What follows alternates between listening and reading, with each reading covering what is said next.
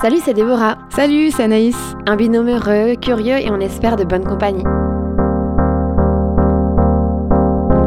Pour la petite histoire, on s'est rencontrés en avril 2020 et là, ça a été clairement un petit coup de foudre. Confinés, on a beaucoup échangé sur nos vies, nos envies, et après de longues heures de discussion, on s'est rendu compte que les tiers-lieux étaient un sujet qui nous passionnait vraiment toutes les deux. Entre nous les amis, le mot tiers-lieu, c'est plutôt une expression pas très claire. Un truc un peu fourre-tout, et environ 8 personnes sur 10, en tout cas dans nos potes, ne savent pas vraiment ce que c'est. On vous propose de partir avec nous sillonner les routes de France à la rencontre de ces personnes qui y travaillent, celles qui y vivent aussi, ou qui passent simplement de temps en temps. Alors si vous avez envie d'une bonne dose d'inspiration et de fraîcheur de vivre, découvrez nos escapades au fil des mois, nos rencontres merveilleuses, nos soirées dansantes, nos rires, nos sourires. Pour le plaisir de se retrouver, de réinventer, de penser et de faire différemment. Bienvenue dans T'as de tu sais. Dans ce second épisode, on pose nos valises à Guéret. Et donc, c'est où Guéret Eh ben, c'est dans la Creuse. C'est une région avec euh, énormément de prairies, des vaches, des vaches et des vaches, et aussi beaucoup de nature, très flamboyante d'ailleurs, parce qu'il pleut pas mal de fois dans l'année. Mais c'est quand même très beau. Tout ça pour dire que c'est surtout connu pour la désertification qui lui colle pas mal à la peau, malheureusement. Mais grosso modo, la Creuse, c'est 117 000 habitants, pour un département tout entier, soit à peu près la population de la petite ceinture de Bordeaux. Ah ouais, quand même. On est resté trois jours, accueillis les bras grands ouverts à la quincaillerie, ce lieu tourné vers l'inclusion par le numérique. Aux côtés de Baptiste, Domiti, Swan, Erwan et plein d'autres encore, on a découvert la richesse d'un territoire de résistance, où l'entraide est le maître mot depuis des générations.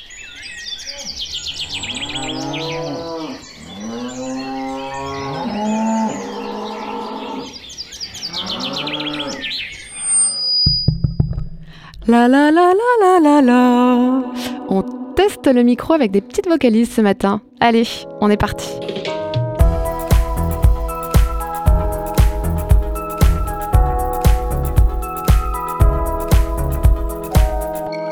Eh ben, premier jour à la quincaille, hein, son petit nom ici, on est très contente d'être là. Mais euh, on va pas vous mentir que c'est pas le royaume de la 5G ici. À peine arrivé hier soir, on avait déjà plus de réseau, très difficile de se connecter sur les ordis, mais on a quand même euh, hâte de voir ce que ça va donner. Et en tout cas, c'est une vraie problématique qu'essaie de gérer aujourd'hui la quincaillerie. Ouais, et l'outil a l'air d'être quand même assez exceptionnel. C'est super grand avec 1000 mètres carrés. On est en plein centre-ville et on a une prog super riche cette semaine. Ça a quand même l'air de brasser pas mal de monde finalement ce lieu au plein milieu de la Creuse. Et franchement, en quelques minutes, on se sent vraiment comme chez nous, je trouve. Et mais, t'entends pas la musique en fond là? Ça sent la grosse soirée, première fête de la musique post-confinement, tout ça. oh oui J'espère que t'es prête à taper du pied, Débo. Ils sont en train de sortir les gros gros systèmes son là. J'ai cru entendre que la culture dub était une passion pour pas mal de gens de l'équipe ici. Attention à ne pas finir la tête dans le caisson.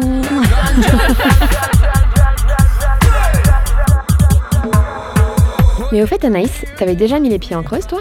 Non, jamais. Bon, j'en ai beaucoup entendu parler comme territoire en plein cœur de cette fameuse diagonale du vide, mais j'ai jamais eu l'occasion de passer par là. Ça me fait quand même beaucoup penser aux Ardennes chez moi. Euh, les forêts, les pâturages, le verre. Eh moi non plus, je suis jamais venue ici, ni même figure pour un festival dub. Euh, c'est assez fou comme on se laisse enfermer dans ces schémas alors que franchement, le décor est juste incroyable je mets ma main à couper que d'ici quelques années, les maisons s'arracheront ici.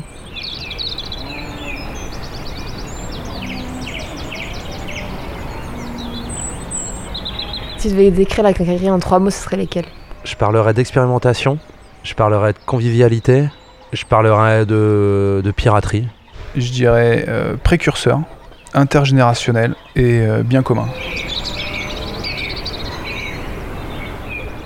Et là, on va rencontrer Baptiste.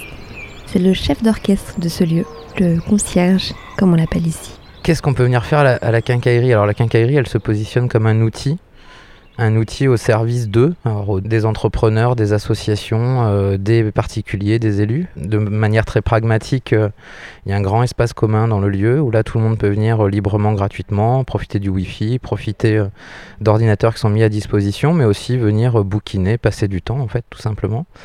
Euh, il y a un bar associatif qui s'est créé cette semaine dans cet espace-là. Après, on accueille Radio Pays de Guiré, qui est assez important dans, le projet. On a une salle de spectacle, on a un Fab Lab. on a des bureaux à la location, on a une salle de réunion et puis on a une mezzanine aussi qui est plutôt destinée au coworking.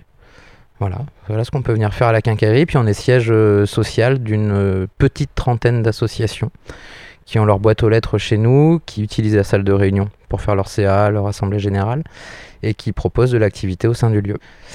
Moi, je viens du numérique. Voilà, j'ai fait des études euh, informatiques. Après, je voulais utiliser le, numérique comme un alibi pour faire les choses ensemble. Alors pourquoi ce lieu euh, est tourné vers le numérique? Parce que je pense qu'il y avait un besoin de territoire par rapport à ces enjeux. Alors pas les questions d'infrastructure et tout ça, parce que ça, nous, on n'a pas vraiment de, pouvoir d'influence là-dessus. Mais en tous les cas, sur les usages, parce qu'effectivement, il y a du déploiement de la fibre optique depuis des années sur le territoire. Mais c'est bien beau d'avoir des gros tuyaux, mais euh, si les gens après ne peuvent pas utiliser de manière euh, intelligente entre guillemets cette connexion. Donc voilà, il y, avait toute cette approche en fait de médiation numérique, comment on amène des publics qui soient seniors ou empêchés par rapport aux usages. Et puis après l'autre levier euh, du numérique pour nous, c'est comment on vient entreprendre dans un territoire rural. Parce que maintenant, avec le numérique, en fait, il n'y a plus vraiment de frontières euh, mondialement.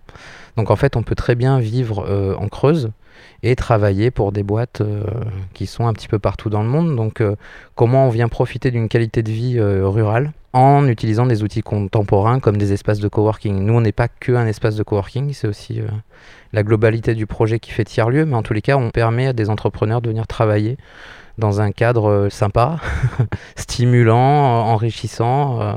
et puis, ben, on est aussi un peu point d'ancrage du numérique sur le territoire, donc il y a beaucoup de structures qui viennent nous voir quand elles ont un besoin de site internet, quand elles ont euh, des besoins numériques. Et le fait d'avoir des entrepreneurs qui sont spécialisés dans le domaine, dans le lieu, ça génère aussi des contrats pour eux.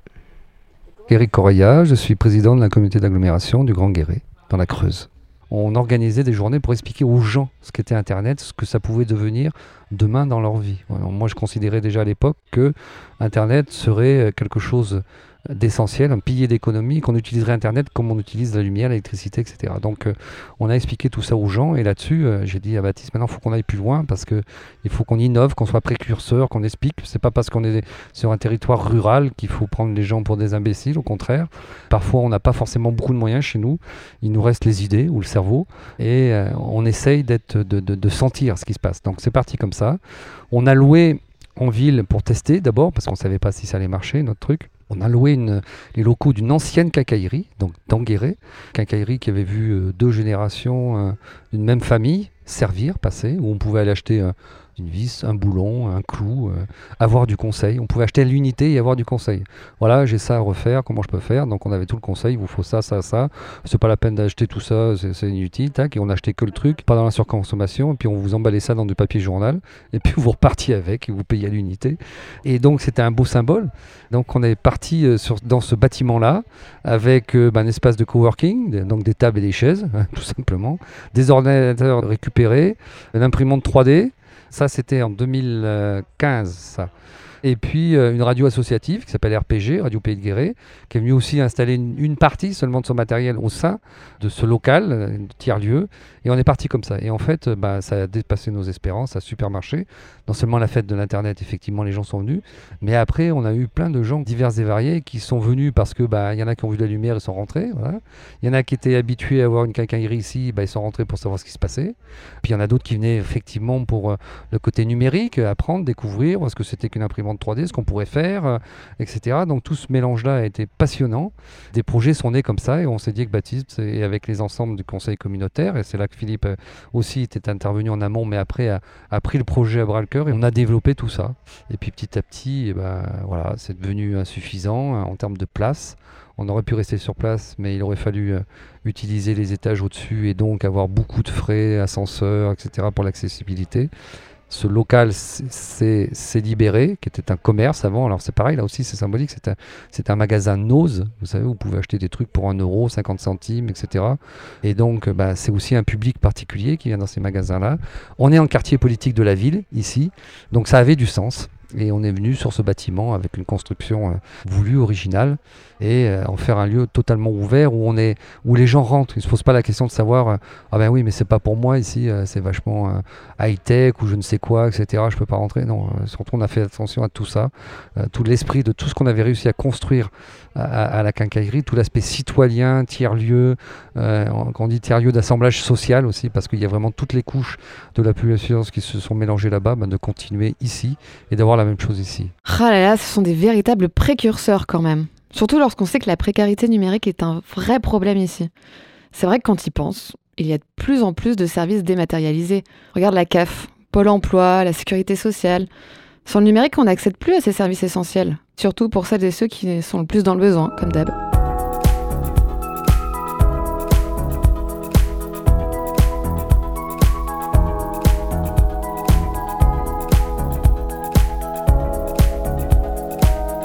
Bon, je sais pas toi, mais moi j'ai quand même très très envie d'aller faire euh, une petite visite du lieu parce qu'on n'a pas encore euh, visité ça. Et donc je crois que Domiti nous attend, c'est celle qui s'occupe de tous les coworkers et de l'accueil de ces espaces. Donc je suis euh, Domiti, je m'occupe des espaces de coworking, de la quincaillerie et du chai.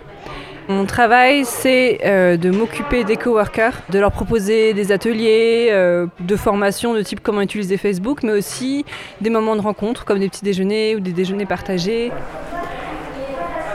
Là, donc, on est dans l'entrée. Euh, à droite, on a un mur avec euh, toutes les affiches de tous les événements qui se passent dans le coin. On a aussi toutes les boîtes aux lettres des 25 associations euh, résidentes de la quincaillerie. donc après on a le hall commun, mais peut-être qu'on peut commencer par les studios radio de RPG qui sont juste à gauche. On te suit. Un grand couloir avec euh, à gauche les studios la radio. Donc il y a deux bureaux et un studio d'enregistrement. Donc RPG c'est la radio locale euh, de Guéret. Euh, c'est une radio associative, donc en fait chacun peut venir proposer une émission. On a la chaufferie, je ne sais pas si c'est très intéressant, mais voilà la chaufferie. en fait, ce qui est intéressant à la quincaillerie, c'est que les, studios de radio euh, de RPG sont connectés directement à la salle de spectacle. Donc là, on rentre dans la salle de spectacle. Waouh Très sympa. Une salle qui est très très bien sonorisée parce que justement l'idée quand euh, tout ce bâtiment a été conçu c'était de pouvoir en fait enregistrer directement ce qui se passait dans cette salle là et les retransmettre à la radio. On sort de la salle de spectacle et on peut aller dans le Fab Lab qui est donc à gauche donc dans le Fab Lab, on a plein de machines. C'est ici aussi que euh, les médiateurs numériques font les ateliers, euh, l'atelier numérique d'initiation à l'informatique ou même de robotique. Donc là, on a une brodeuse numérique, on a trois imprimantes 3D, euh, et puis à côté, on a une découpeuse laser. On a aussi installé un fond vert avec des spots qui peut être utilisé bah, pour ceux qui font la vidéo ou alors de la photo. Voilà, euh, c'est ouvert à tout le monde. En fait, on les loue sous à, l'heure ou à la minute suivant les, machines. Et euh, on fait aussi des ateliers euh, d'initiation à toutes ces machines. Il y a aussi là de la VR. Il y a des gens qui jouent à la VR. voilà, donc il y, a, plein de choses ici dans, dans ce Fab Lab. Il est assez grand. Et donc c'est un espace qui a fait beaucoup parler de lui pendant la période du Covid. C'est ça en fait, on a utilisé la découpeuse laser pour euh, faire des visières. Alors les chiffres, je crois qu'on en a fait plus de 2000 visières. C'est euh, au bout d'un mois de confinement, la personne qui s'occupait du, Fab Lab à l'époque a entendu parler de cette création de visière en fait, et donc il s'est dit bah tiens on pourrait faire la même chose à la quincaillerie. Donc au bout d'un mois en fait on s'est retrouvé assez régulièrement ici pour, euh, pour faire des visières. On découpait le plastique dans, euh, dans la découpeuse laser, on les assemblait puis, puis on les envoyait en fait gratuitement un peu partout dans la Creuse pour tous les personnels de santé, même les gendarmes, les, la police, enfin tous les gens qui, qui continuaient à travailler, qui étaient exposés en fait au contact direct avec des personnes. Euh, ouais, on est assez actifs. Ce qui m'impressionne le plus, c'est cet immense espace commun avec ce bar en plein milieu. Et d'ailleurs, ça s'appelle le Café Terrien. Tout juste sorti de terre, on était là pour l'inauguration hier. Et c'est un projet de café associatif qui souhaite créer davantage de convivialité, inciter les différents publics qui se promènent ici à se mélanger, à échanger ou à prendre un petit verre. moi, je trouve ça tellement cool d'avoir une radio sur place, qui plus est une radio citoyenne où tout le monde peut venir derrière le micro. Si t'as un projet à proposer, tu peux monter ta propre émission ici.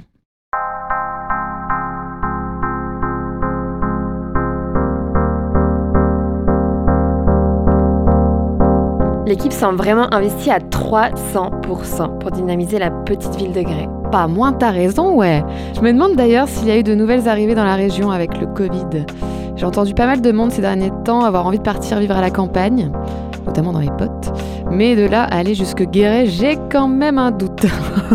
même si je suis doucement en train de me laisser convaincre quand même. Ouais, bon après, on va pas se mentir, il y a toujours ceux qui disent et ceux qui font.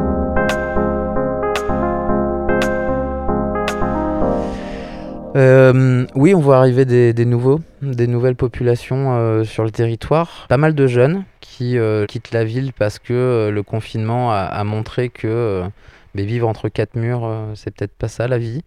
Peut-être que venir vivre en milieu rural, acheter une maison, euh, avoir un cadre de vie plus préservé, plus agréable euh, était pertinent. Donc oui, on voit arriver des gens qui ont des projets sur le territoire, qui viennent, alors soit qui arrivent avec une activité professionnelle et qui viennent travailler dans le lieu, soit qui viennent nous rencontrer parce qu'ils ont un projet de d'épicerie sociale ou solidaire, ou qu'ils ont un projet de tiers-lieu ou de café associatif. Donc ils viennent un petit peu analyser le territoire avec nous et puis avec d'autres réseaux et notamment le réseau Aliso, le, réseau des centres sociaux et une association qui s'appelle Sol à Sol. On a monté un incubateur en économie sociale et solidaire.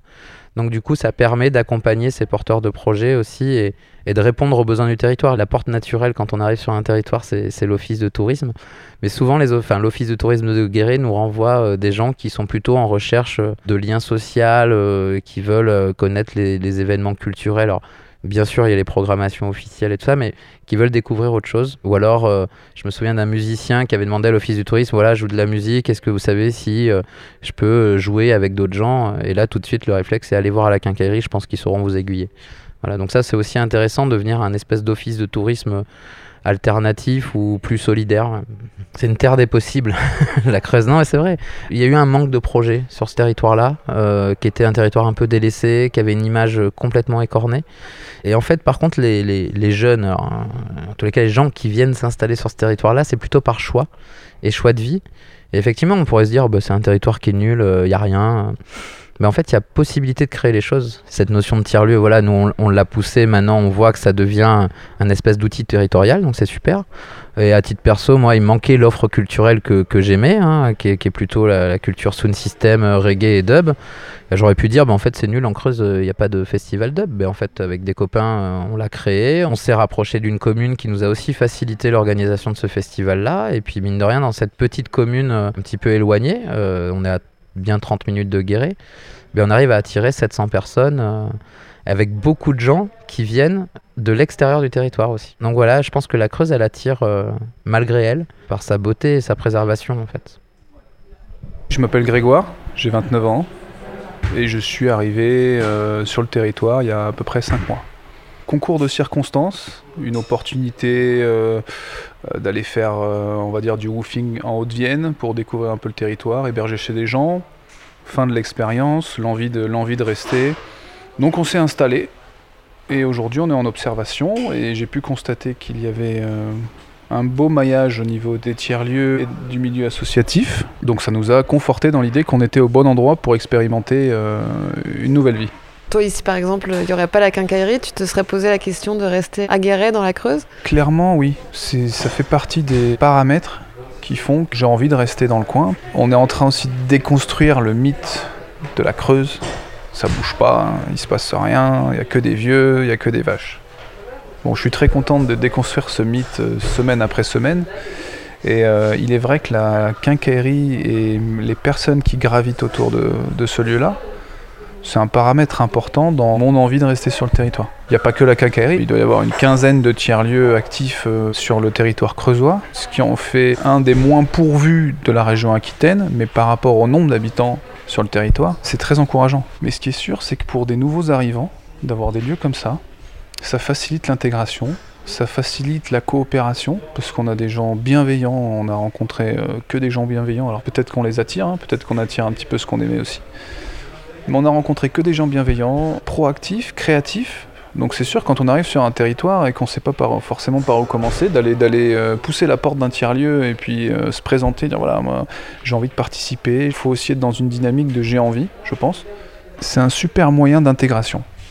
Je m'appelle Véronique Faury, je suis chargée de mission euh, à la Fabrique à Initiative. Qui est un dispositif porté par France Active Limousin.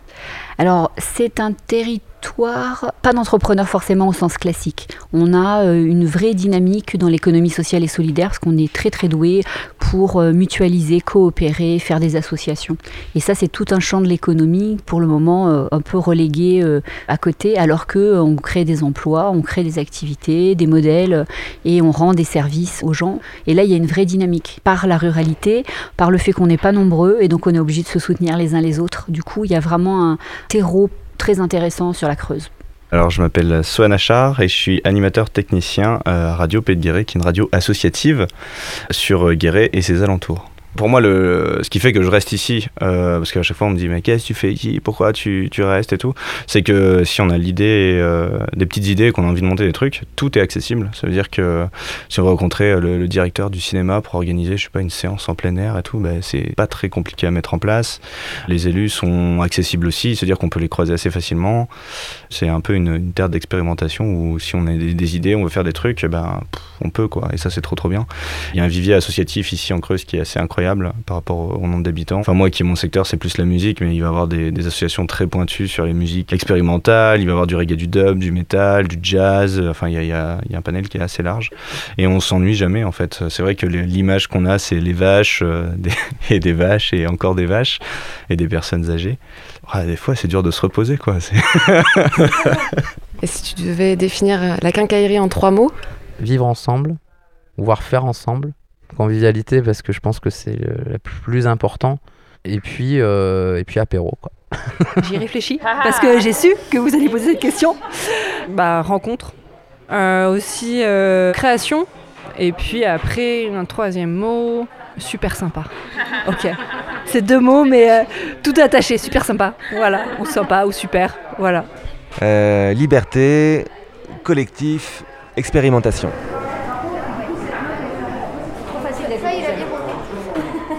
Ces heures passées ici, on voit ces têtes heureuses, des gens qui ont le sourire aux lèvres, des gens qui ont soif de créer et d'inventer, de s'engager aussi. J'ai jamais vu ça, honnêtement, ça, ça fait chaud au cœur. Et imagine que certains sont dans cinq associations différentes. Ça, c'est un truc euh, incroyable. Ouais, ouais, non, mais c'est dingue. Après, le pendant plus négatif de tout ça, c'est que tu as quand même certaines personnes qui finissent par s'épuiser. Mais le passage à l'action est clairement exemplaire ici. La question ne se pose même pas, t'as raison. J'ai l'impression que ce besoin de faire ensemble est une évidence. Ouais, et c'est pas pour rien que la quincaillerie a été un des premiers tiers-lieux en France, je pense, à émerger. Au fait, t'as vu ce qui se trame sur le grand mur de la salle de concert? Oui, c'est l'artiste Frob qui a choisi d'exposer ses toiles ici pour l'été. Ça te dit, on va le voir? Bah carrément.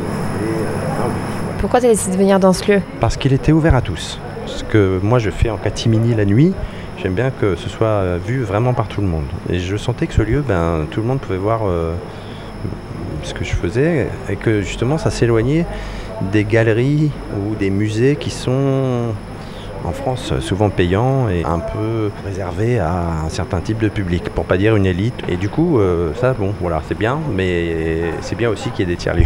Et ce serait quoi la définition d'un tiers-lieu? Ce serait un lieu de rencontre, puis un lieu d'échange, un lieu des possibles. Par exemple, Baptiste, qui est le concierge, comme ça, qui se définit, va être le pas médiateur, je sais pas comment on peut me dire, mais en tout cas, il, il a vent de ce qui peut se passer et il répercute. Par exemple, il me dit tiens, tu pourrais exposer à cet endroit-là parce que j'ai vent qu'il y a un mur qui se libère. Voilà, donc ça c'est ouais, c'est intéressant d'avoir un médiateur qui écoute, vers qui on va aussi. Voilà, c'est un peu ça. Alors le marché de la quincaillerie, il a démarré il y a un an. En fait, ce marché-là, du coup, ça fait un peu les un an de ce drive d'ici, quoi, de ce marché. Ouais c'est assez chouette. Je trouve que ça a bien démarré. Il y a des moments qui ont été un peu plus compliqués avec euh, dès qu'il y a eu des couvre-feux par exemple qui étaient assez tôt à 18h. Donc là effectivement comme clairement ça ça répond en fait à une demande de gens qui travaillent à Guéret, qui habitent à l'extérieur, qui n'ont pas forcément envie de revenir sur un marché euh, le week-end. Donc c'est vraiment une demande. Et, mais c'est vrai que ces gens-là, notamment pendant les périodes de confinement ou de couvre-feu, ou peut-être qu'ils étaient en télétravail chez eux, forcément là, ça a un petit peu rebrassé les cartes euh, si on avait moins de commandes à ce moment-là. Voilà, c'est aussi un peu plus calme l'été parce que les gens sont en vacances. Après, en même temps, nous, sur d'autres marchés, il y a plus de monde, donc en fait, ça s'équilibre. Et voilà. Donc il y a un peu des hauts et des bas, mais globalement, je trouve que c'est chouette. En fait, on fait partie du GAP 23, du groupement des agriculteurs biologiques. Donc ça, c'est quelque chose qui se réfléchissait déjà un petit peu, même avant le confinement, etc., de se dire, tiens, est-ce que à Guéret, le principe d'un drive ne serait pas quelque chose d'intéressant, rien que par rapport à la population, enfin par rapport aux, aux gens qui ont peut-être aussi, qui ont l'habitude peut-être de fonctionner déjà comme ça, peut-être même en grande surface ou autre, et qui se disent que eux, faire leur commande sur Internet tranquillement chez eux et de passer un soir récupérer leurs produits, ça leur va. Et là, le fait qu'on soit nous tous producteurs locaux en bio, ben, on savait que ça répondait aussi à une demande. Et voilà, c'est comme ça que ça s'était réfléchi. Puis bon, le confinement, il y a un an, a un petit peu accéléré les choses. Et puis ça s'est mis en route. Et puis hop, voilà.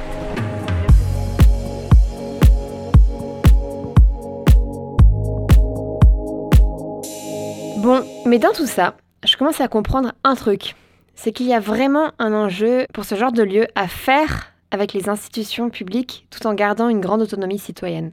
La balance est assez compliquée à trouver quand même. Ouais, c'est sûr que c'est pas une recette magique, mais quelque part, est-ce que ce n'est pas ça la vraie démocratie participative? Est-ce que les pouvoirs publics ne doivent pas se mettre plus au service de projets citoyens? Je pense qu'il y a eu cette posture euh, d'ouvrir un tiers-lieu porté par une collectivité dès 2015, même si maintenant on voit que c'est un petit peu plus facile, je pense, que les, communes ou les intercommunalités euh, se saisissent de ces outils-là. Mais c'est vrai que quand nous, on a commencé à parler d'un projet de tiers-lieu sur le territoire en 2013-2014, je passais un petit peu pour un extraterrestre euh, tout de même, mais en tous les cas, on a trouvé des élus qui étaient à l'écoute et qui ont compris le projet et qui nous ont permis de porter ce projet-là. Mais au-delà, c'est que la quincaillerie est devenue un véritable service public de la communauté d'agglomération. Je prends un peu posture, mais euh, on a plutôt l'habitude de voir les services publics partir des milieux ruraux, d'en créer des nouveaux qui répondent à des besoins contemporains. Je pense que c'est ça, peut-être réinventer les politiques publiques. Donc là, voilà, nous, on a eu la chance à Guéret parce qu'on était au bon endroit, euh, au bon moment avec les bonnes personnes, euh, ce qui a grandement facilité l'ouverture de la quincaillerie. Et c'est pour ça, donc, de démarrer en 2015 sur un modèle qui était peut-être un peu atypique, c'est-à-dire un tiers-lieu service public. C'est ça aussi qui a permis d'être connu et reconnu. Actuellement, il y a beaucoup de subventions publiques. Hein, euh, alors, c'est pas que l'aglo, c'est-à-dire qu'on va aussi chercher euh, des appels à projets où on répond à des programmes, notamment le programme Leader, qui sont des fonds européens. On a un, petit peu d'argent de l'État qui vient d'arriver aussi sur euh, Fabrique de territoire. Il y a un petit pourcentage du département de la Creuse sur les questions de médiation numérique, et puis ben, l'aglo. Et puis ben, après, on a quand même, euh, on est arrivé presque à 30% euh, d'autofinancement sur l'année 2020, malgré le contexte parce que il y a des bureaux qui sont loués sur des baux euh, précaires de deux ans, donc ça nous assure quand même des recettes euh, mensuelles. Donc euh, on a trois bureaux qui sont sur ce modèle-là, plus les studios radio, plus les locations de salles, plus on, après on a un bureau plutôt à usage ponctuel qui est aussi beaucoup sollicité. Donc après les tarifs sont assez euh, accessibles, mais en tous les cas la, fréquence de location fait que ça génère des recettes. Et puis on a euh, les ateliers de médiation numérique qui fonctionnent plutôt bien, qui engendrent un peu de recettes. On est euh, labellisé Aptic, donc il y a aussi un volume de chèques qui a été distribué sur le territoire pour que les gens viennent utiliser des services numériques. Donc ça aussi, ça tombe dans les caisses de la, quincaillerie. Donc ouais, on arrive quasiment à 30% là sur l'année 2020 de- d'autofinancement. Philippe Ponsard, moi je suis maire d'une petite commune qui s'appelle Savenne et vice-président de l'aglo en charge du développement collaboratif et en particulier en charge de la quincaillerie dans laquelle nous nous trouvons. On est passé euh, depuis que ça existe sur un programme européen qui s'appelle Leader et qui, euh, depuis les années 90, se devait, et c'était une exigence euh, européenne, de laisser l'initiative au territoire. Ce qui était complètement nouveau. Il fallait que ça vienne d'une volonté européenne parce qu'avec le, le système euh, très strict en France et hiérarchisé, c'était quelque chose quand même qui n'était pas évident. Et effectivement, on a vu arriver ce qu'on appelait à l'époque les NTCI, les nouvelles techniques de communication et d'information. On a tout de suite pigé, surtout sur un département rural comme le nôtre, que le fait de pouvoir communiquer à distance, c'était une ouverture complètement intéressante en termes justement de travail à distance. Et puis surtout, ça permettait, par rapport à ce qui se passe au niveau de l'ensemble euh, de territoires ruraux, de pouvoir accéder aux services publics d'une autre façon.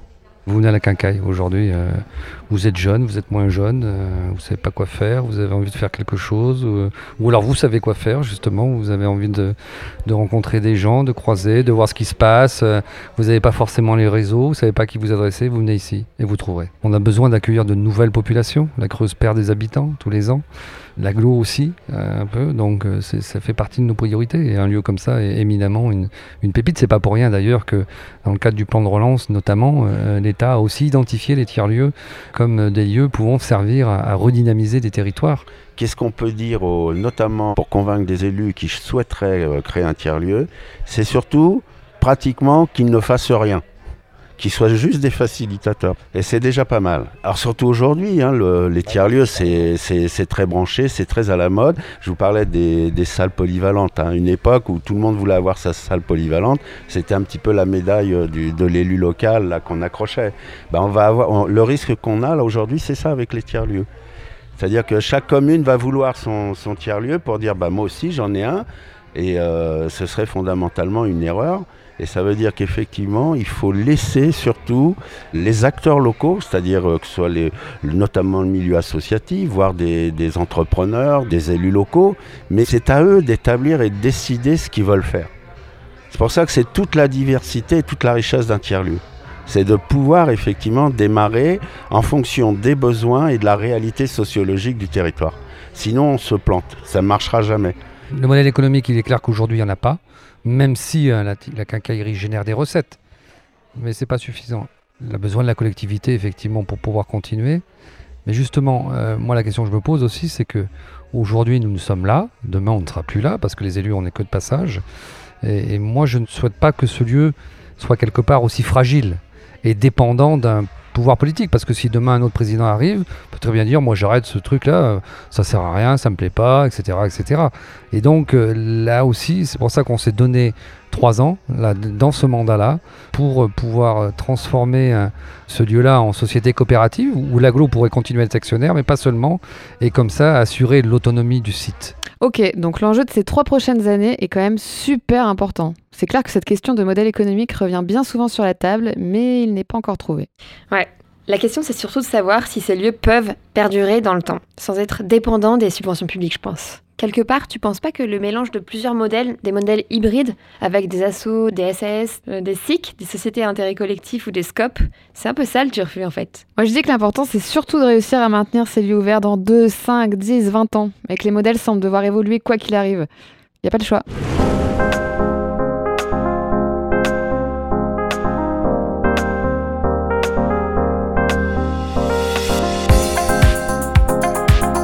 Et finalement, c'est quoi l'importance d'un lieu comme ça dans le centre de la Creuse? Je pense qu'on va avoir un semblant de réponse d'ailleurs avec Pierre, qui est le responsable du réseau TELA. C'est le réseau des tiers-lieux creusois. En gros, on a autant d'habitants dans la petite ceinture du centre-bourg de Bordeaux que sur un territoire entier comme celui de la Creuse. Si on a autant de lieux qui s'appellent tiers-lieux en Creuse, sur tout un département, ça veut dire qu'en fait, il y a un maillage territorial un petit peu obligatoire. Pourquoi? Parce qu'en fait, c'est des lieux où on rencontre les autres.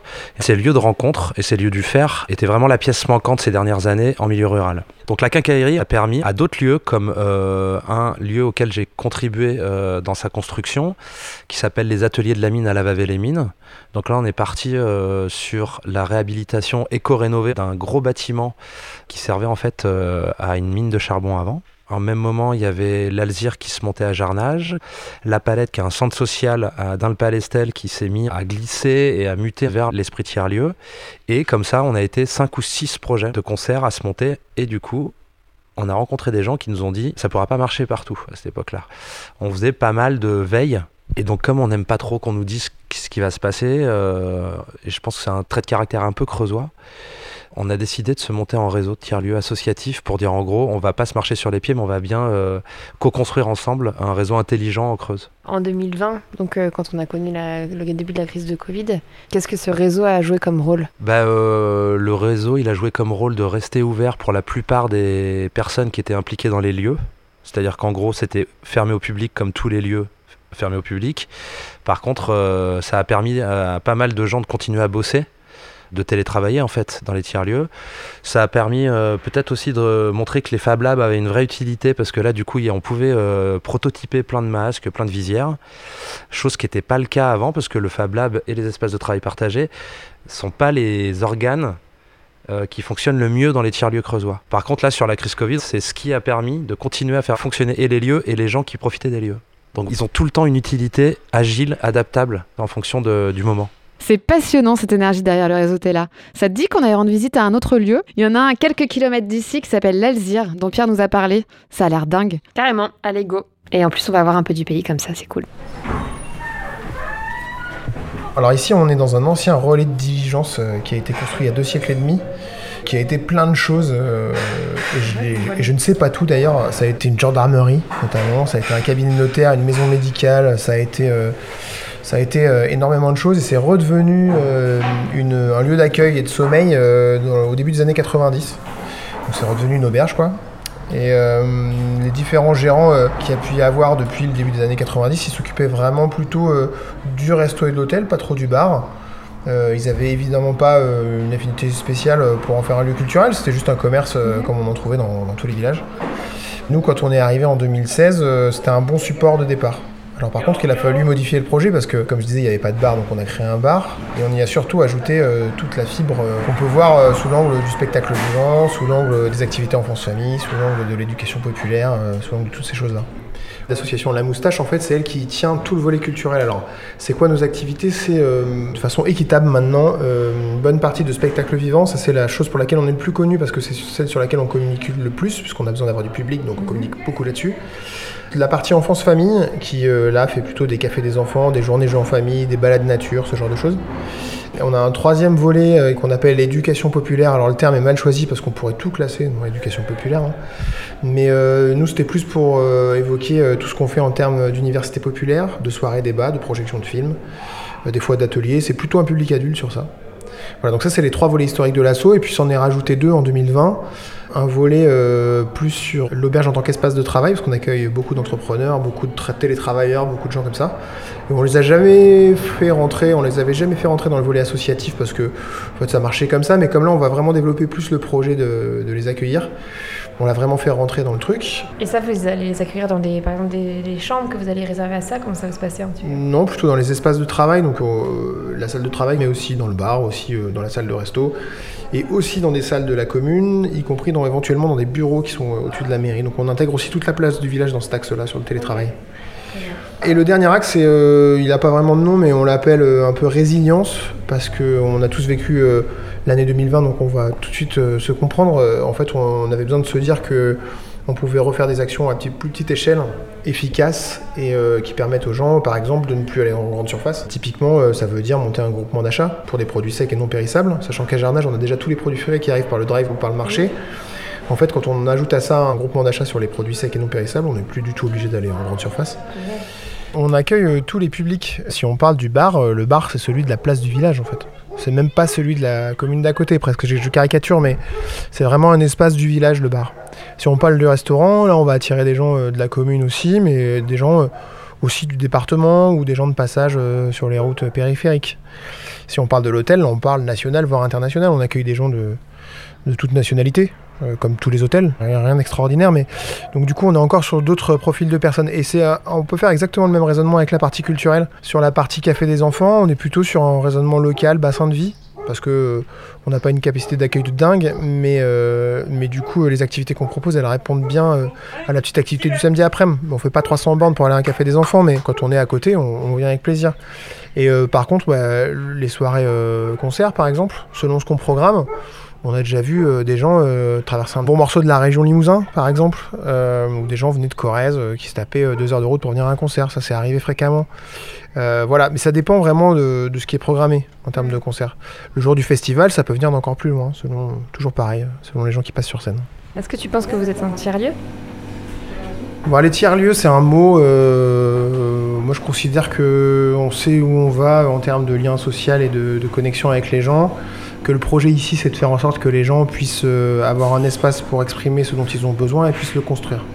Après, si ça s'appelle un tiers-lieu, ça s'appelle un tiers-lieu. mais c'est pas un but recherché. Alors après, on est adhérent à un réseau de tiers-lieux qui s'appelle le réseau TELA, parce que euh, on s'aperçoit que même si ces lieux sont hyper hyper différents, on a quand même un ensemble de valeurs communes. C'est ça qu'on essaye de définir et euh, qu'on essaye de porter comme une position aussi. Euh, comme une position d'être en société, euh, comme un portage de nouveaux modèles, c'est un peu tout ça qu'on essaye de défendre. Après, euh, le terme tiers-lieu, il est, il est un peu casse-pied parce qu'il est repris à tire-larigot par tout le monde, y compris les institutionnels, y compris les entreprises, qui mettent vraiment d'autres valeurs et qui ont une vision hyper rentable de la chose. Nous, on est plus dans la logique d'un espace de contributeurs dans lesquels on, peut à la fois contribuer et profiter de ce qui a été créé, et c'est ça la logique. Donc ça, ça s'appelle un tiers-lieu, c'est on un tiers-lieu. Sébastien est vraiment un mec très chouette, c'est carrément communicatif. Je me demande quand même ce qui peut les arrêter, tous ces gens. Je l'ai déjà dit, hein, mais c'est dans ces moments-là où tu prends conscience de la force du collectif. Rien ne les arrête. Il y a une entraide très visible entre tous ces lieux du territoire. Ça crée de réels liens, des réelles synergies, et cette expérimentation ensemble, en commun, doit être très inspirante pour d'autres régions, départements. Si tu devais nous donner une définition du tiers-lieu, pour toi, ce serait quoi? Pour moi, un tiers-lieu, c'est un lieu où on peut librement faire autrement et à plusieurs, si on doit faire court. Un espace de liberté de création hors, euh, hors cadre, hors cadre conventionnel en tout cas. Bah, en fait, le tiers-lieu, c'est un lieu où on se rencontre. C'est un lieu où on rencontre ce qu'on n'a pas l'habitude de voir. C'est un lieu où on rencontre ce qui nous manquait presque. C'est un lieu où on retrouve des choses qu'on savait pas qui nous manquaient en fait. C'est un lieu où tu penses que c'est de l'innovation, mais c'est un lieu où en fait c'est juste du bon sens. Tu retrouves le droit d'intervenir. C'est un lieu où on te réexplique ce que c'est être citoyen. C'est un lieu où tu peux recôtoyer ta propre démocratie. T'es plus dans l'expérimentation et dans le faire que dans la théorie et les dogmes. Donc voilà ce que c'est quoi.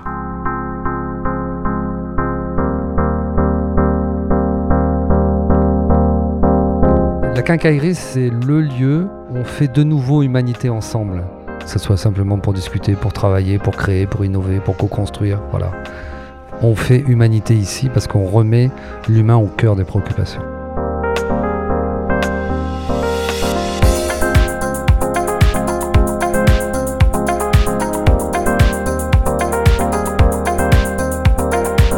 Sortez les mouchoirs, c'est l'instant philosophie. Et voilà, le deuxième épisode touche déjà à sa fin. On sait pas vous, mais on n'a pas vu le temps passer. En tout cas, ce qui est sûr, c'est qu'on a pris une bonne claque en arrivant ici. J'ai déconstruit beaucoup de clichés d'a priori que j'avais sur la Creuse, comme beaucoup, je pense, d'entre vous. Ouais, et moi je me suis laissée surprendre par la facilité du contact humain, l'accueil et la chaleur inconditionnelle qui règnent dans ce lieu. Ce qui m'a surtout le plus touché, c'est cet attachement très fort que les gens ont pour leur terre creusoise. Ouais, ils y sont vraiment attachés. Ils sont conscients de leur chance d'être ici, dans un environnement que beaucoup ont dû jalouser pendant les confinements. Et je crois que c'est ça qu'ils ont envie de partager au plus grand nombre. De rendre la vie des gens plus connectée, plus ouverte sur le reste du monde grâce à l'accès au numérique notamment. Mais il y a encore un vrai enjeu sur les usages, un enjeu d'accompagnement et d'engagement. Parce que c'est quand même un peu compliqué de mélanger toutes ces populations. Ça va de l'agriculteur à l'étudiant à la petite mamie du coin, donc euh, il y a quand même euh, du boulot. Ouais, mais moi j'aimerais bien que ma petite mamie, euh, elle ait une quincaillerie chez elle.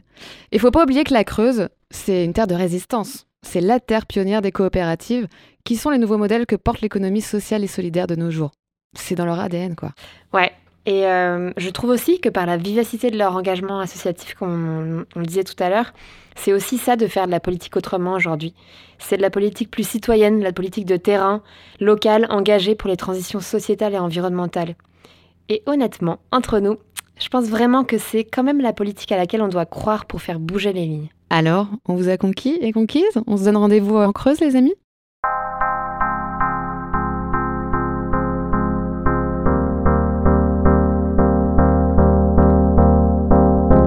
Merci d'avoir écouté ce nouvel épisode de de Beaulieu. Un grand merci à l'équipe de Grande Contrôle pour leur confiance et leur accompagnement depuis le début de l'aventure. Merci à François Touchard pour le mixage, à Hugues pour les musiques originales. Merci aussi bien sûr aux équipes de la Quincaille de nous avoir accueillis pour ce séjour incroyable. Si vous avez aimé ce podcast, n'hésitez pas à mettre 5 étoiles sur les plateformes d'écoute, ce serait vraiment un gros coup de pouce pour le projet. Et en attendant le prochain épisode, vous pouvez nous retrouver sur les réseaux sociaux, Instagram et LinkedIn. Toutes vos remarques, recommandations, petits mots doux nous aident à avancer. Et donc n'hésitez vraiment pas à nous laisser vos petits messages. À bientôt dans le prochain épisode. À très bientôt. Tas de beaux lieux, le podcast des lieux qui changent le monde, en coproduction avec Grande Contrôle.